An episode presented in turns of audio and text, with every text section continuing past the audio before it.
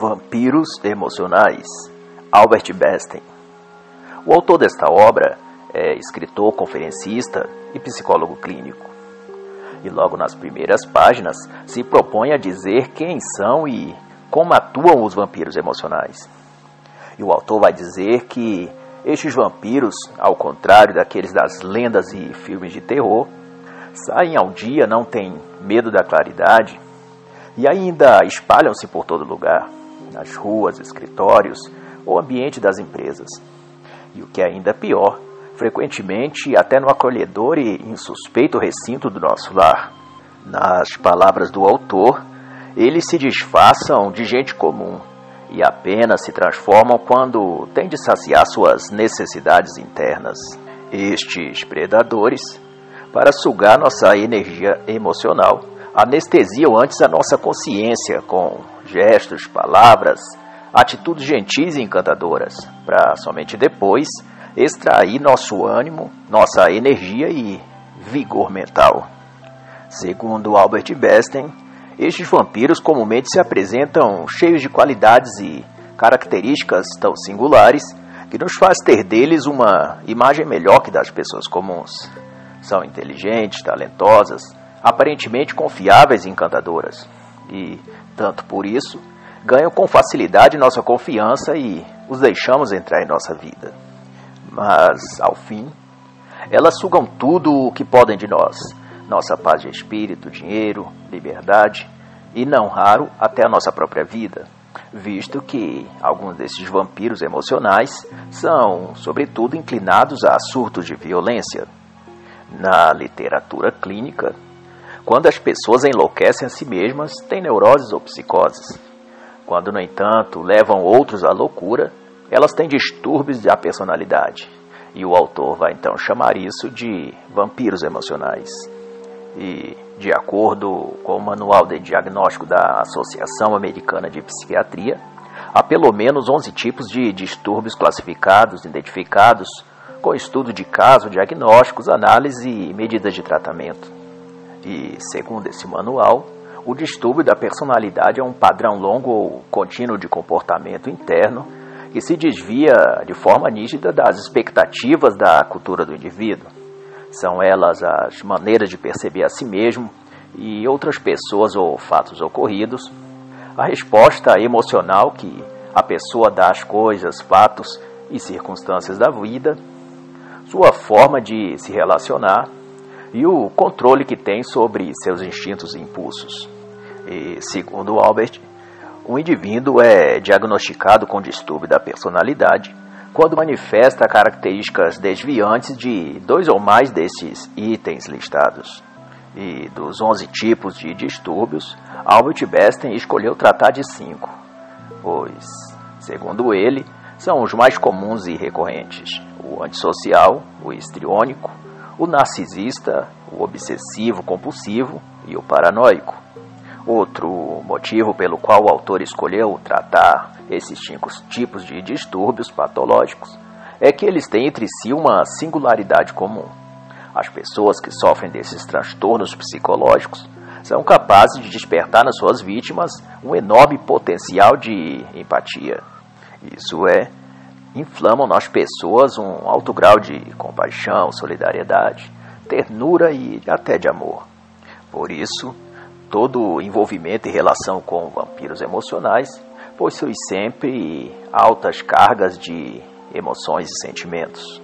Na página 5, então, o autor vai dizer que, por padrão, os vampiros emocionais veem o mundo de maneira diferente dos outros. Suas percepções são distorcidas por seus anseios e por suas metas de receber a atenção total ou exagerada das demais pessoas.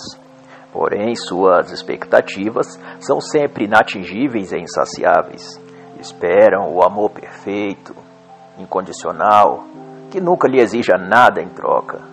Ele preenche a vida de divertimento, entusiasmo e coisas alegres. E que toda a parte chata ou difícil da vida lhe sejam poupados, e a ele sejam dado apenas a parte boa e feliz. E nas palavras do autor, no cinema, os vampiros recuam diante de crucifixos ou água benta.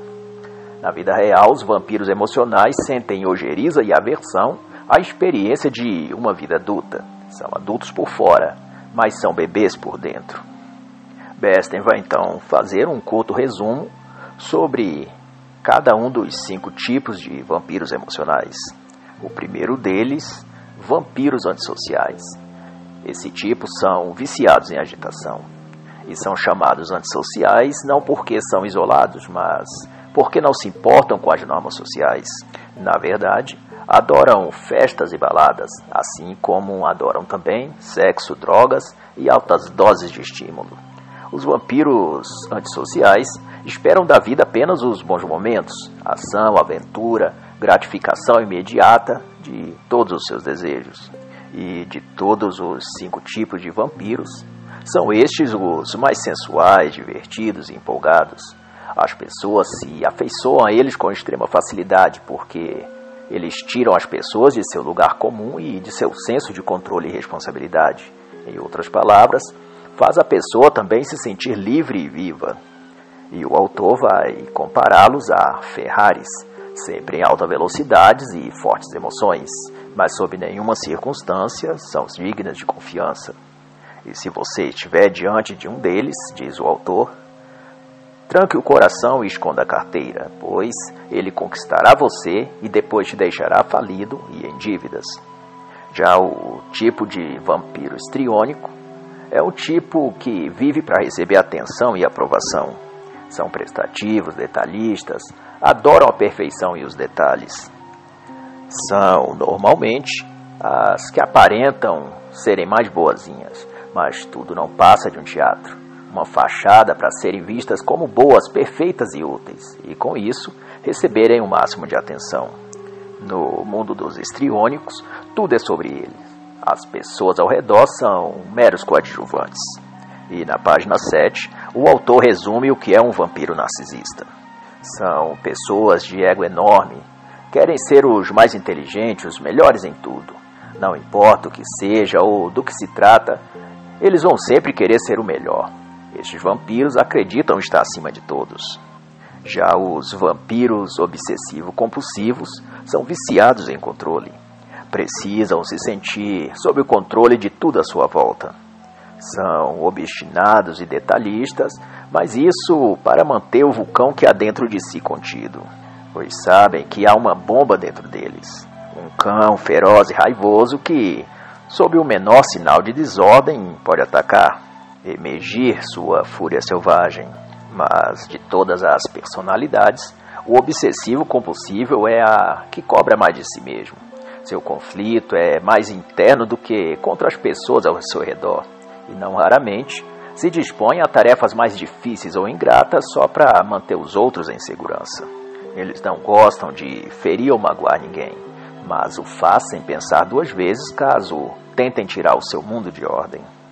Já o vampiro paranoico está sempre um passo à frente dos outros, ou ao menos se veem assim. Estão sempre psicologicamente incumbidas de descobrir a verdade por trás de tudo. Veem sempre algo que os outros não veem. Estão sempre a enxergar ou a desconfiar de algum esquema, sutileza ou detalhe que ninguém mais vê apenas eles, e por isso mesmo não conseguem confiar em ninguém. E na página 9, Albert Besten vai falar sobre maturidade e saúde mental. E a pergunta que ele vai fazer é: se os vampiros emocionais são crianças, o que é preciso para ser adulto? E sua resposta será de que maturidade é a condição de a pessoa se portar com consciência das causas e efeitos de suas atitudes, que o autor vai chamar de percepção de controle. Também se portar com consciência das normas sociais, que significa, na visão do autor, a capacidade de aprender, de avaliar seu meio social e de acatar as normas que beneficiam o bem maior.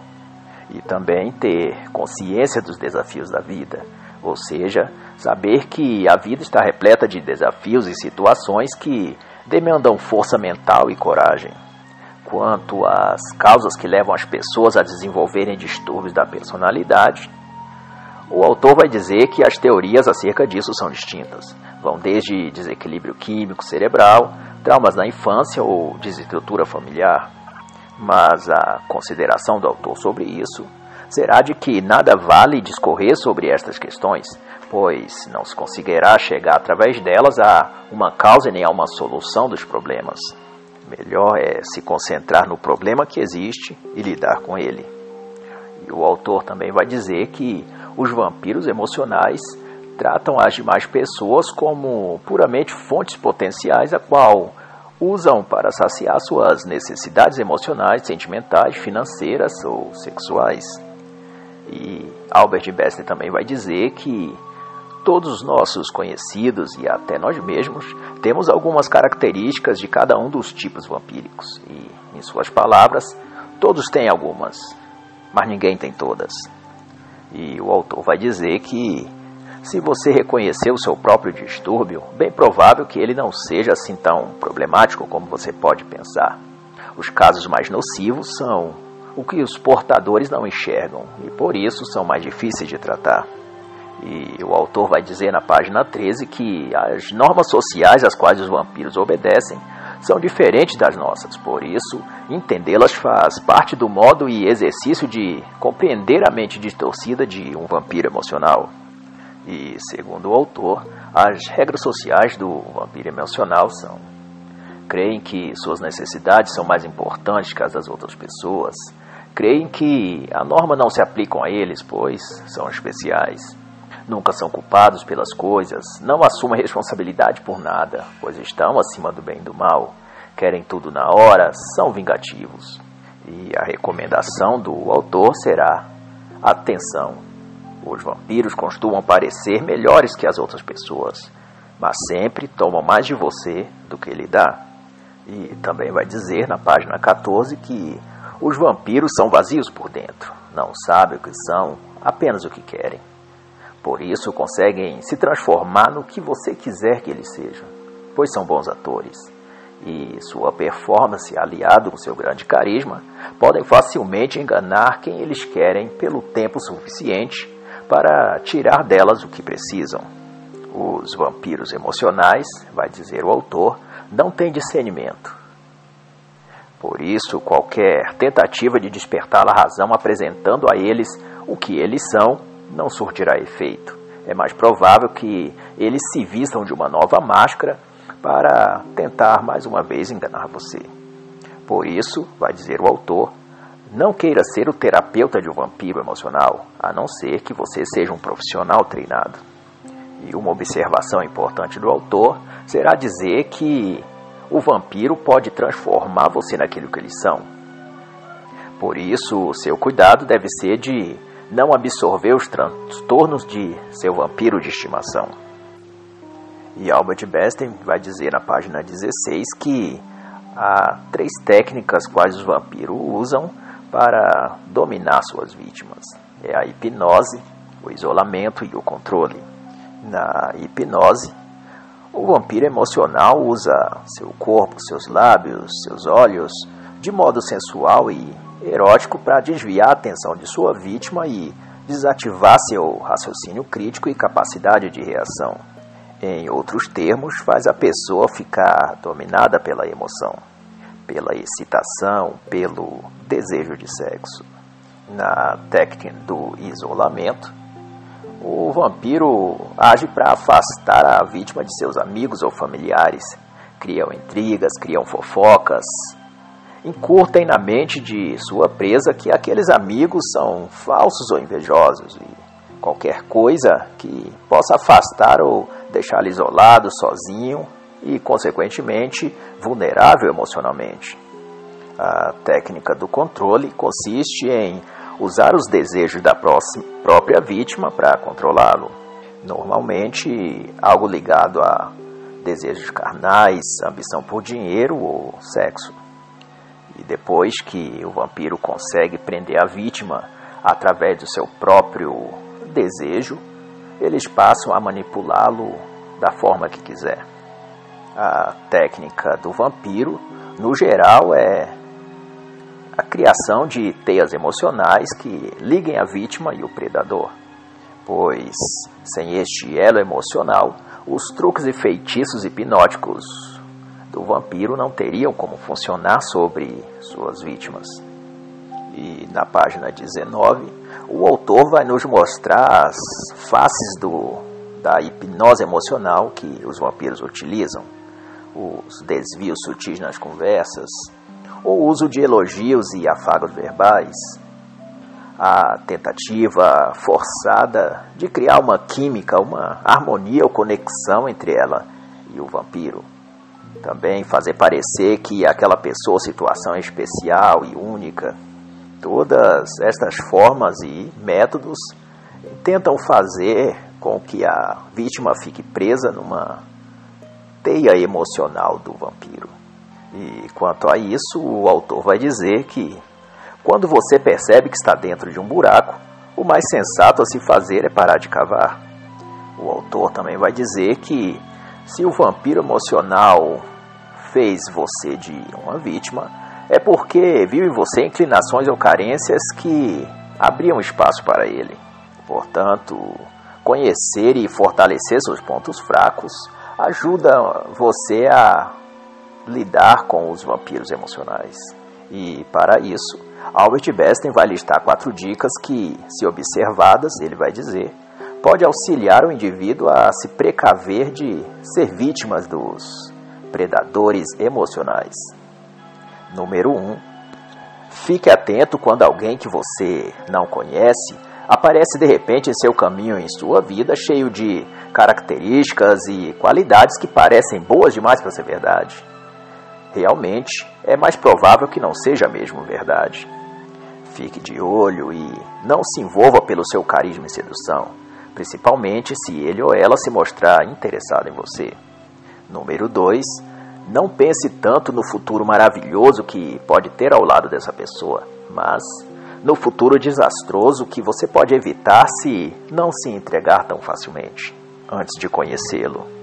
A melhor forma de prever o futuro, vai dizer o autor, é examinar o passado, consultar as referências da pessoa antes de permitir que ela entre em sua vida e no seu coração. Número 3. Jamais baixe a guarda. Nunca troque a prudência por um momento ou por uma noite de prazer, de aventura ou de empolgação, pois isso pode lhe custar muito caro.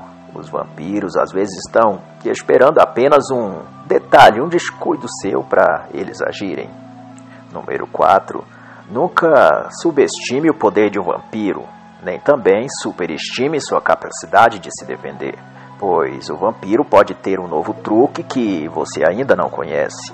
Se você acha que nunca poderá ser hipnotizado ou cair numa armadilha, é bem provável que já tenha caído e que já esteja hipnotizado por ele. Pois os vampiros trabalham para dar a você esta sensação de segurança. E se é isso que você está sentindo, pode ser que você já esteja preso na teia de sedução do vampiro. E na página 23, o autor vai falar sobre os tipos de vampiros vampiro antissocial. Esse tipo costuma ser os mais simples dos vampiros, mas também um dos mais perigosos. Buscam na vida divertimento, emoção, recompensa e prazer imediato. Se for um adulto, tende a agir como adolescente. Se for adolescente, tenderá a agir como criança. Os vampiros antissociais são muito ligados a sexo, drogas e a tudo que lhe dão uma sensação de arrebatamento, êxtase e satisfação. Normalmente são avessos a compromissos, sejam amorosos, profissionais ou de outros tipos. Sua maior motivação é o seu próprio ego e tudo o que eles fazem faz para seu próprio benefício. Por isso, os antissociais nunca serão bons amigos, bons maridos, esposas ou bons namorados, pois vivem numa redoma egoísmo em busca de emoções fortes, coisas que nenhum tipo de rotina ou compromisso jamais poderia lhes dar, pois precisam de algo novo constantemente.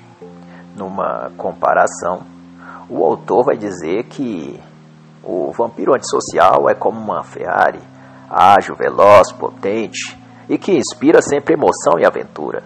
Mas, como vive no limite, constantemente está impossibilitado na oficina para reparação. E às vezes, vai dizer o autor, as pessoas embarcam nesse tipo de carro porque estão interessadas em arrebatamento e emoção. Mas a viagem que a Ferrari lhes proporcionará em alta velocidade será, de certo, uma colisão fatal com a decepção e com a morte. Na página 26, o autor lista um conjunto de 20 características que podem identificar o vampiro antissocial. Na lista, cada item deve ser avaliado por verdadeiro ou falso e, ao fim, contabilizado o número de pontos marcados como verdadeiro. Cinco ou mais respostas verdadeiras já colocam a pessoa em quarentena. Uma pontuação acima de 10 pontos dão um provável diagnóstico para transtorno de personalidade antissocial. Essa lista vai desde sugestões como a pessoa ter acessos de raiva quando contrariadas, a pessoa ter por hábito mentir, ser dada a se divertir e não recusar uma oportunidade de festa, a pessoa ter ou teve muitos parceiros sexuais, se aventura em situações arriscadas, não fica confortável com regras ou normas e várias outras.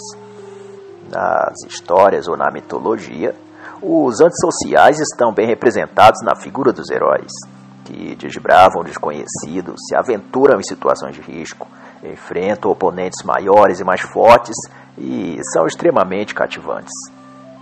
E não obstante, assim como os heróis das mitologias e histórias antigas, estão sempre cercados de críticas e desafetos devido às suas condutas fora do campo de batalha. Perversão sexual, alcoolismo, drogas, insubordinação. O personagem bíblico Davi ou o herói mítico Aquiles talvez representem um perfil próximo ao que se considera distúrbio de personalidade antissocial. Ambos eram dados a aventuras sexuais que nunca estavam completamente saciados. Não temiam enfrentar adversários maiores e perigosos, não temiam o perigo, mas até se lançavam nele numa espécie de prazer mórbido. O herói épico da literatura escandinava, Beowulf, também personifica bem o padrão psicológico do antissocial. No contexto, é claro, que o autor apresenta neste livro. E, na visão do autor, os vampiros antissociais estão divididos ao menos em três tipos: os aventureiros, os vendedores de carros usados e os valentões.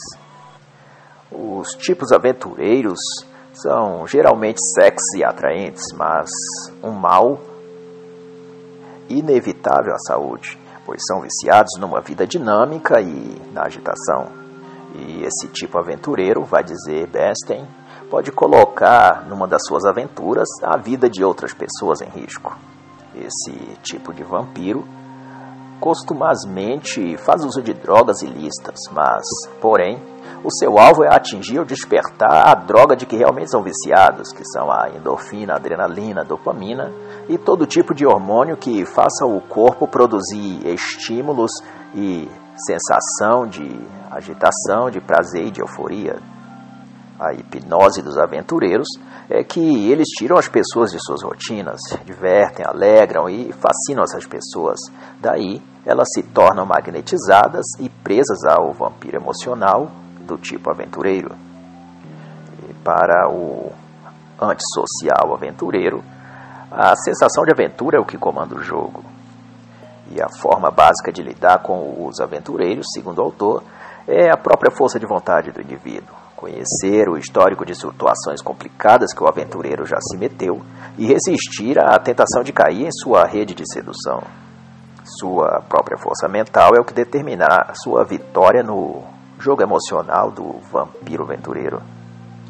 Já os vendedores de carros usados são também chamados de raposas velhas, os espertos, os trambiqueiros, um tipo também perigoso, porque além de ocasionar, prejuízos financeiros às suas vítimas, também pode ocorrer de se envolverem financeiramente com gente perigosa e, por efeito, envolver também quem tiver próximos a eles parentes, familiares, cônjuges ou amigos. A mentira é o jogo preferido dos tipos vampiros vendedores. Acham sempre vibrante observar os efeitos de suas histórias sobre as pessoas Adoram quando seus planos dão certo e as pessoas caem e acreditam neles.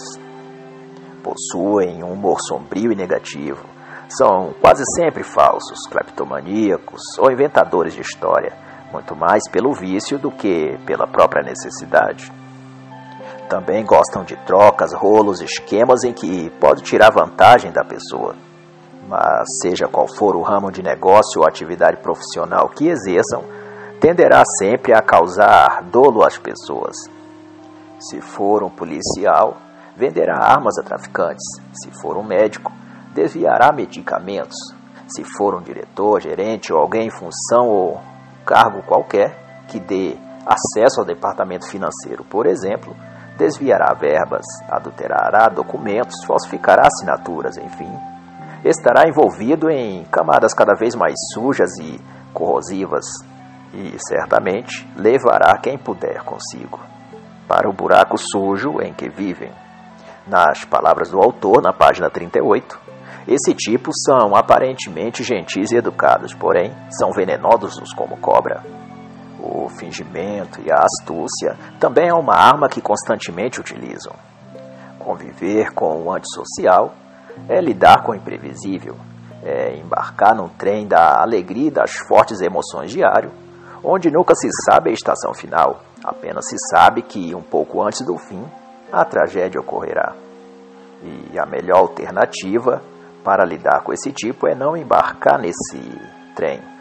E se caso já estiver a bordo dele, saltar o mais rápido possível se quiser sobreviver. O tipo vampiro valentões costuma ter o pavio curto e usa como recurso a força e a violência. A droga sombria que mais lhes motiva é a ira, a fúria, a sensação de causar dor às pessoas. Até são produtivos para fazer as coisas, mas perdem a calma se alguém tentar corrigi-los. Além disso, conseguem também despertar o mesmo instinto animal que eles têm nas outras pessoas e, portanto, são capazes de provocar onde estão um grande incêndio, um conflito generalizado ou uma situação fora de controle. E depois ainda são capazes de rir e se divertir com tudo o que aconteceu, como se aquilo tudo tivesse sido apenas uma brincadeira. O exemplo bíblico que mais se aproxima desse tipo, para efeito de comparação, é o do israelita Sansão. Sempre provocador e audacioso, se enfurecia com facilidade e usava a força e violência e sua capacidade de destruir para dobrar a sua vontade todos os seus inimigos. Mas, como todo vampiro emocional, conseguia ter altas doses de humor e um alto grau de abarcamento sexual, sendo inclusive enganado no final por uma borderline da Lila, um outro tipo de transtorno psicológico ou vampiro emocional. Na página 50, o autor diz que depois que um vampiro valentão ataca, é difícil contê-lo, pois ele entra num modo automático onde sua natureza animal age por ele. O melhor então a se fazer é isolar o animal, manter-se à distância, a não ser que você esteja também procurando briga e seja capaz de se defender. De outra forma, nunca provoque um desses vampiros, pois eles são irracionais numa situação de estresse e podem até levar às últimas consequências quer encontrar um vampiro desse tipo, vá às cadeias e penitenciárias. Normalmente, os vampiros valentões acabam cumprindo pena por agressão, vandalismo ou assassinato. Nem toda pessoa esquentada é um vampiro valentão, mas no caso desse tipo de vampiro, o seu grande problema é que ficam irracíveis quando se descontrolam e por isso é difícil chamá-los à razão. A raiva que sentem é o seu vício. Ao mesmo tempo, odeiam e amam o que sentem. Para lidar com esse tipo, o autor recomenda, quando não for possível apenas se afastar e evitar contato, a buscar o máximo ter atitudes racionais e calmas, a sorrir em situações de estresse diante deles e não cair no jogo de irar-se junto com eles, pois o terreno da raiva é onde melhor atuam, e se o vampiro valentão te levar para lá, ele vencerá você. Pois é difícil vencer um oponente num jogo que ele domina melhor que você. Sorria com um pouco de sarcasmo, desvia o assunto como se a ira ou furor do valentão não passasse de birra de criança. E se não puder agir no campo do diálogo naquele momento, saia. e volte ao assunto depois. Mas a cautela maior será não se envolver com vampiros valentões sob nenhuma circunstância, pois além de tóxicas emocionalmente, são também extremamente perigosas. Tenha sempre em mente que um vampiro valentão pode destruir você, porque nem eles mesmos controlam a própria natureza. Vampiros histriônicos. A meta e estilo desse tipo de vampiro é receber atenção e aprovação. Normalmente estão encobertos por modos educados e gentis e costumam fazer com facilidade as pessoas se sentirem interessantes, pois esse tipo de vampiro consegue elevar a autoestima e o ego de suas vítimas antes de abatê-las. São dados a longas conversas, são do tipo teatrais e dramáticos. Às vezes são boas companhias, mas seu alto grau de egoísmo velado e sagacidade os faz ser indivíduos perigosos. E, como são atores da vida real, estão sempre interpretando algum papel, e em seu teatro maligno, eles são os protagonistas e toda outra pessoa será usada em seu jogo para alçar alguma qualidade que queiram mostrar em si mesmos ou para fazê-los atingir uma meta pessoal ou profissional. Essa falta de identidade própria os torna frios e calculistas, capazes de chorar com você por uma situação triste e no momento seguinte te apunhalar pelas costas, pois tudo o que fazem é pensando neles e não em você. São vários os papéis que um vampiro estriônico pode assumir para impressionar os outros e conquistar a atenção. O executivo de sucesso, o esportista dedicado e talentoso, o músico entusiasmado e inspirado, ou mesmo o religioso fervoroso e devotado. Mas, como toda ensinação, por mais perfeita que seja, cedo ou tarde perde a graça. E os estriônicos, uma hora se cansam, tiram a máscara e abandonam o palco. Os histriônicos possuem grande habilidade no uso das palavras, da voz e da linguagem corporal, mas não lidam bem com a concorrência. Se detectam um possível concorrente naquele mesmo ambiente, tratam logo de persegui-lo e anulá-lo, mesmo que precisem recorrer a métodos sujos ou à violência velada. Esses tipos são capazes de criar fofocas, intrigas, separar pessoas, derrubar chefes dos quais não gostam mas também são sedutores porque podem ser tudo o que você quer que eles sejam. Se você precisa de um amigo, lá estão eles: um ombro para chorar, um conselheiro afetuoso, um amante saciável, um parceiro compreensivo. Eles são tudo, porque não são nada. São personas que assumem o rosto e a personalidade que o ambiente social naquele momento exige e até mesmo suas emoções são superficiais e fabricadas.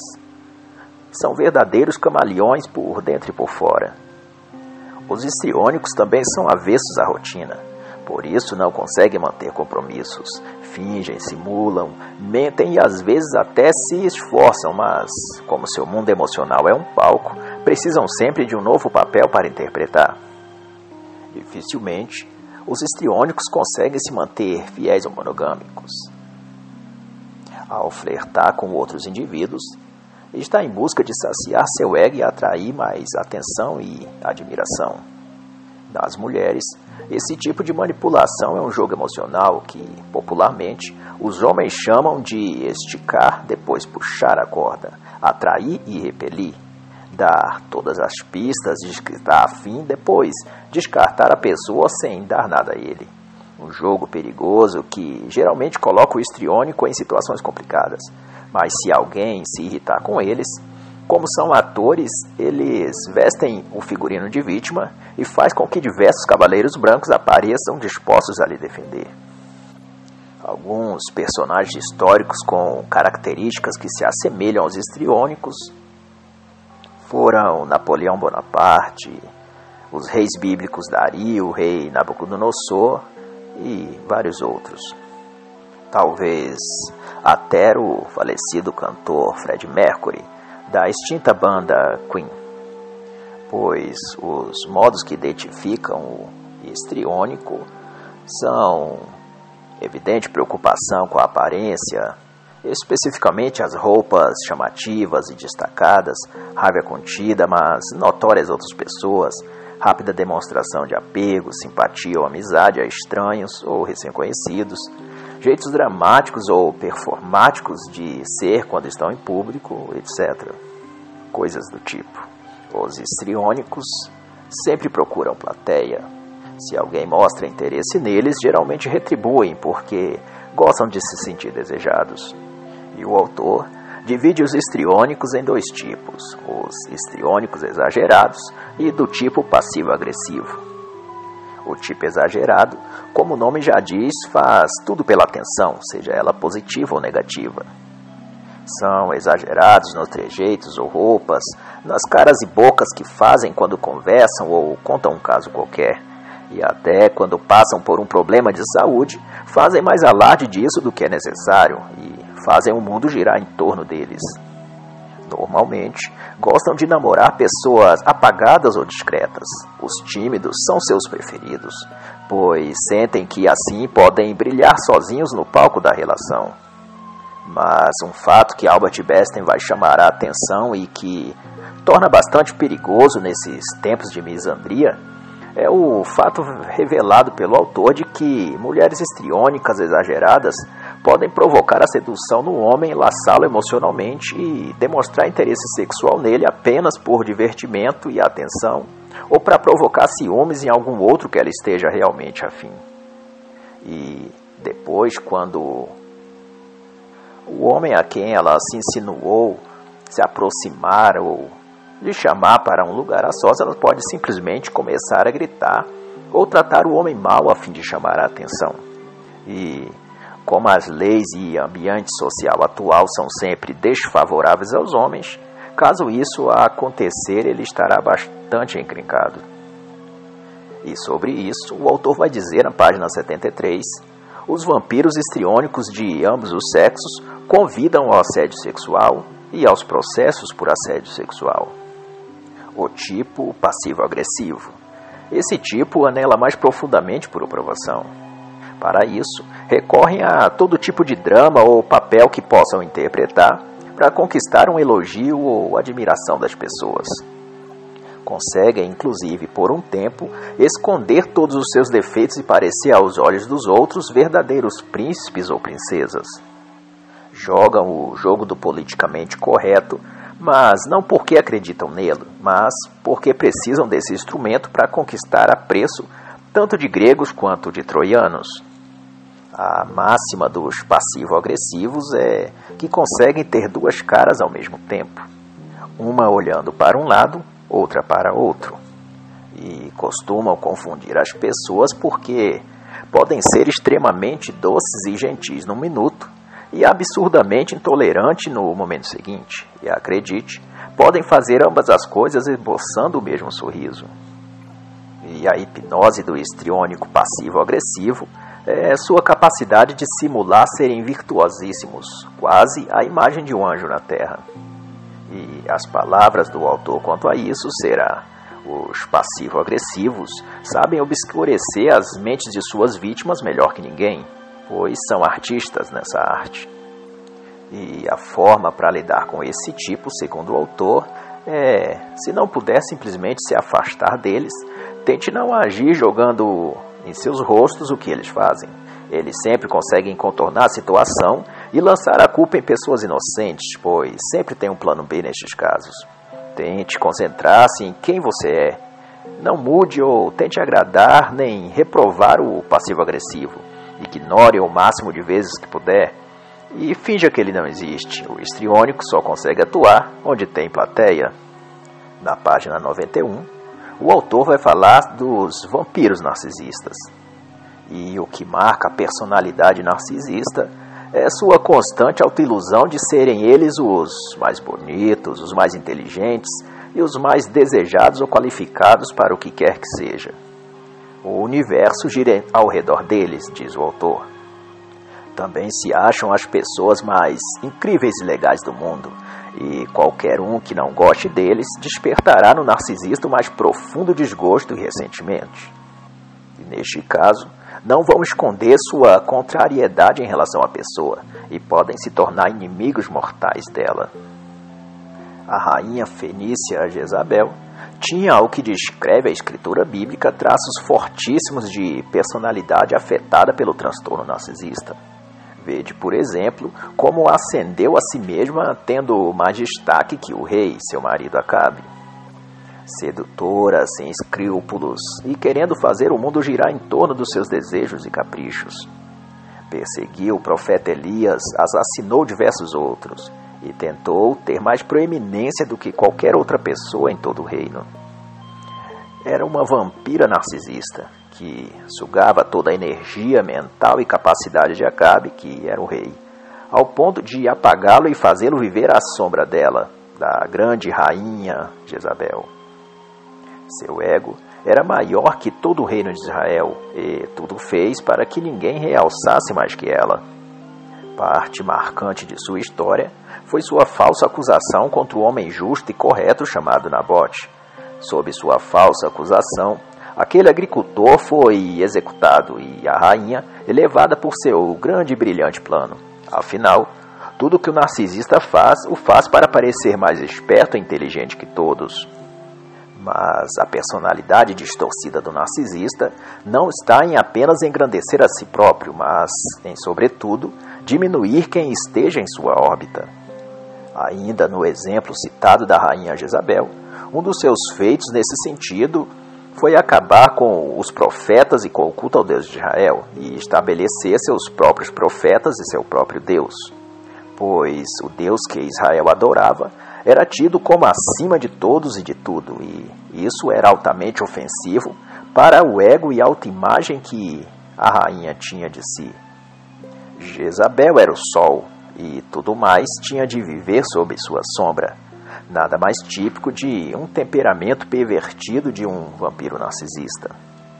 Nas palavras do autor, o narcisista busca e precisa da adulação alheia, mas isso apenas para reforçar o que já pensam e acham sobre si mesmos. Porém, por estranho que pareça, a verdadeira plateia do narcisista é ele mesmo. Adoram o que vem no espelho. E também vai dizer que o vampiro narcisista precisa demonstrar de forma incessante que são especiais, pois senão afogam-se em profunda melancolia e depressão. São como os tubarões que precisam nadar continuamente para não se afogarem. E no caso do narcisista, o mar em que nadam é o vasto oceano do seu próprio ego. E o autor diz na página 94 que os narcisistas podem porventura demonstrar alguma afinidade com você, mas isto poderá ser apenas um truque hipnótico para seduzi-lo, pois os narcisistas se consideram sempre um nível acima de todas as outras pessoas. E a hipnose do narcisista é basicamente o fato concreto de serem realmente inteligentes ou competentes naquilo que fazem. E por isso atraem as pessoas para sua órbita e geram com seus subordinados ou suas vítimas emocionais uma relação cicla de veneração e fanatismo. Todo narcisista, portanto, é em um sentido uma espécie de rainha Jezabel. O modo de lidar com o narcisista, segundo o autor, é se manter afastado quanto der. Também é não tratá-lo como um deus ou autoridade moral acima de você. Olhe nos olhos do narcisista e defenda seus pontos de vista. E se caso estiver numa relação afetiva ou conjugal com o narcisista, procure sempre ser firme, seguro e objetivo naquilo que disser e fizer. No filme dos narcisistas, eles são os aços principais e todas as outras pessoas são vermes rastejantes a quais ele pisa e esmaga. E em cada nova temporada dessa série, o verme rastejante ressuscita apenas para o narcisista novamente pisar e esmagar. E por isso a mensagem do autor será: quando lidar com um narcisista, não fique de plateia batendo palmas para ele, pois ele pode nunca se cansar de ser aplaudido. Vampiros obsessivo-compulsivos. No mundo dos vampiros obsessivo-compulsivos, todo erro deve ser corrigido e o trabalho nunca está concluído. A personalidade obsessivo-compulsiva é um modelo de ideias e comportamentos repetitivos que, em geral, está associado ao medo. E esse medo se manifesta na reiteração constante de comportamentos específicos relacionados a manter ou apresentar uma imagem falsa e aparentemente perfeita de si. Sua luta diária, portanto, é tentar fazer com que seu castelo de areia não se desmorone. Nas palavras do autor, esses tipos de vampiros veem a vida como uma perpétua batalha contra as forças do caos. Os vampiros desse tipo, no entanto, são aptos a resolver problemas. Deixe-os sozinhos no meio de cordas e ele desfará todos os nós. Coloque-os diante de um complexo quebra-cabeça e eles resolverão todas as partes. Normalmente, esse tipo de vampiros são honestos, bem intencionados e úteis nas tarefas que fazem mas o problema é que sua compulsão por tornar tudo perfeito ao seu redor acaba tornando-os agressivos e extremamente controladores. E o autor vai dizer que dentro de cada obsessivo compulsivo há um antissocial tentando sair. Numa ilustração, equivale dizer que David Banner era o obsessivo compulsivo tentando manter tudo sob controle, ou ao menos o seu mundo mental mas daí, ao menor sinal de desordem no seu mundo interior, o incrível Hulk explode e sai para fora. Mas, no caso, o Hulk obsessivo compulsivo não é uma pessoa estourada ou fisicamente agressiva, mas um indivíduo insistente e compulsivamente chato, até ver tudo consertado outra vez. O tipo obsessivo compulsivo gosta de ter a casa arrumada, os filhos obedientes, as tarefas prontas e o mundo organizado. Mas o problema é que um grão de poeira em sua sala limpa o torna tão irritado que pode o fazer perder a cabeça. E por isso, se ocupam cargos de chefia, mandam embora quem desorganizou o seu mundo. Se são maridos ou esposa, reagem com críticas pesadas, sermões extensos e, não raro, arrumam as malas e vão embora há relação de amor e ódio também nesse perfil de vampiro.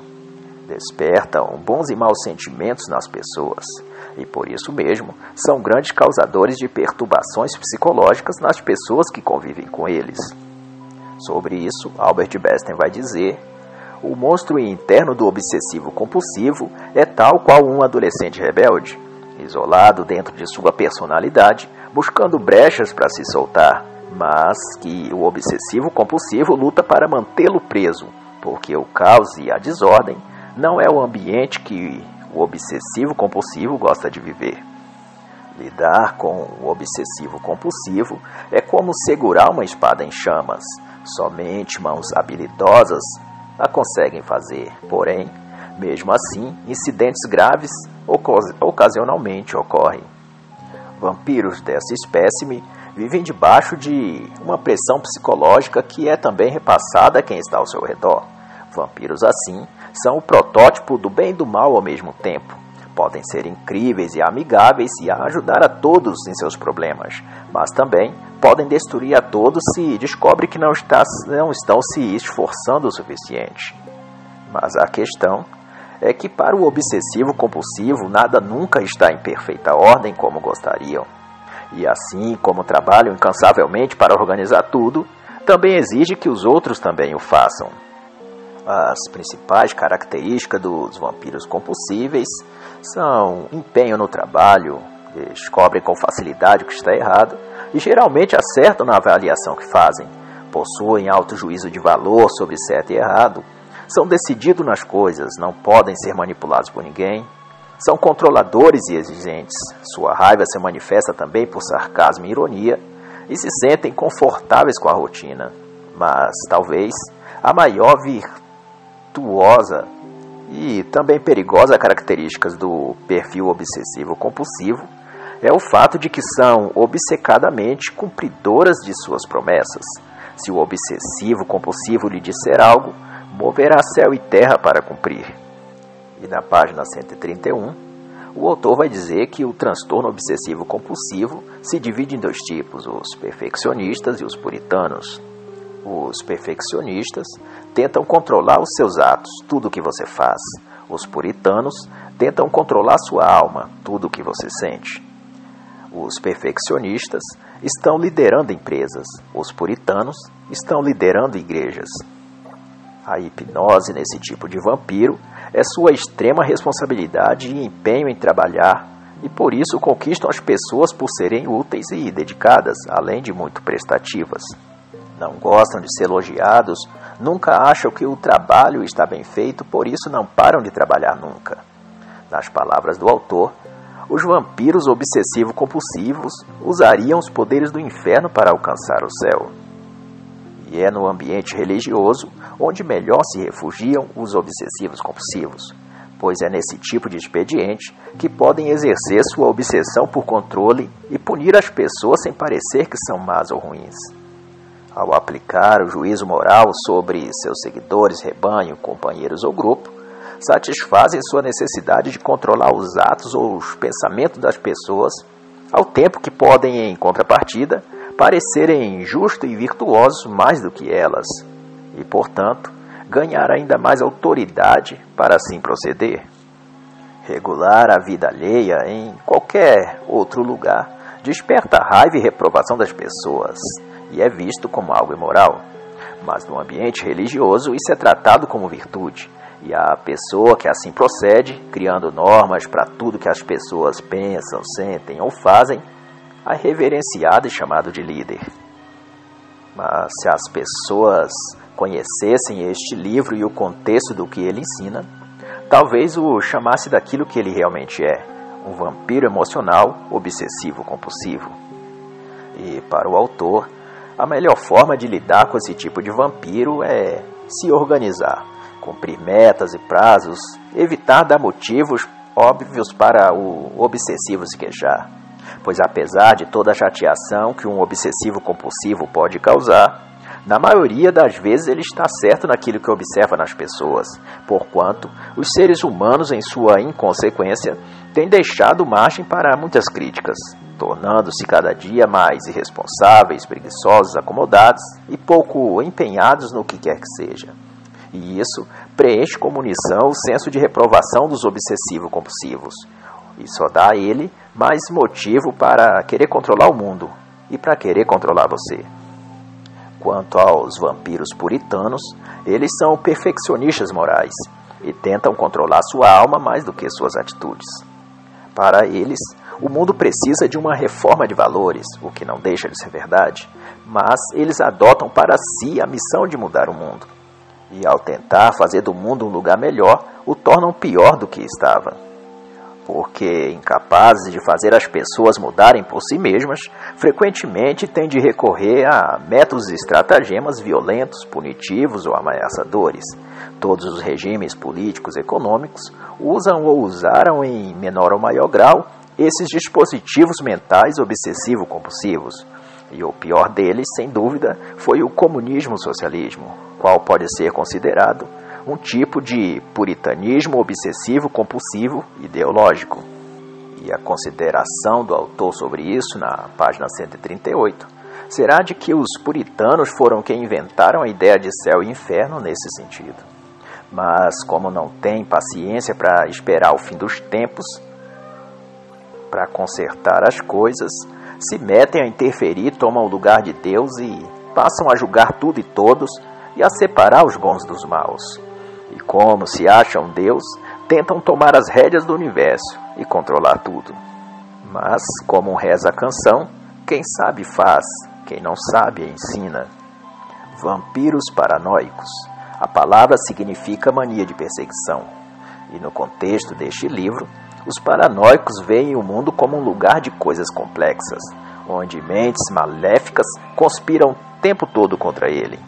Os paranoicos veem o mundo como palco da luta entre o bem e o mal, e embora o bem e o mal sejam forças evidentes a se manifestar no mundo, os vampiros paranoicos creem que só eles percebem esse conflito e, pior, toda essa trama diabólica e infernal, eles acham que está dirigida a eles especificamente ou aquilo que eles acreditam e defendem.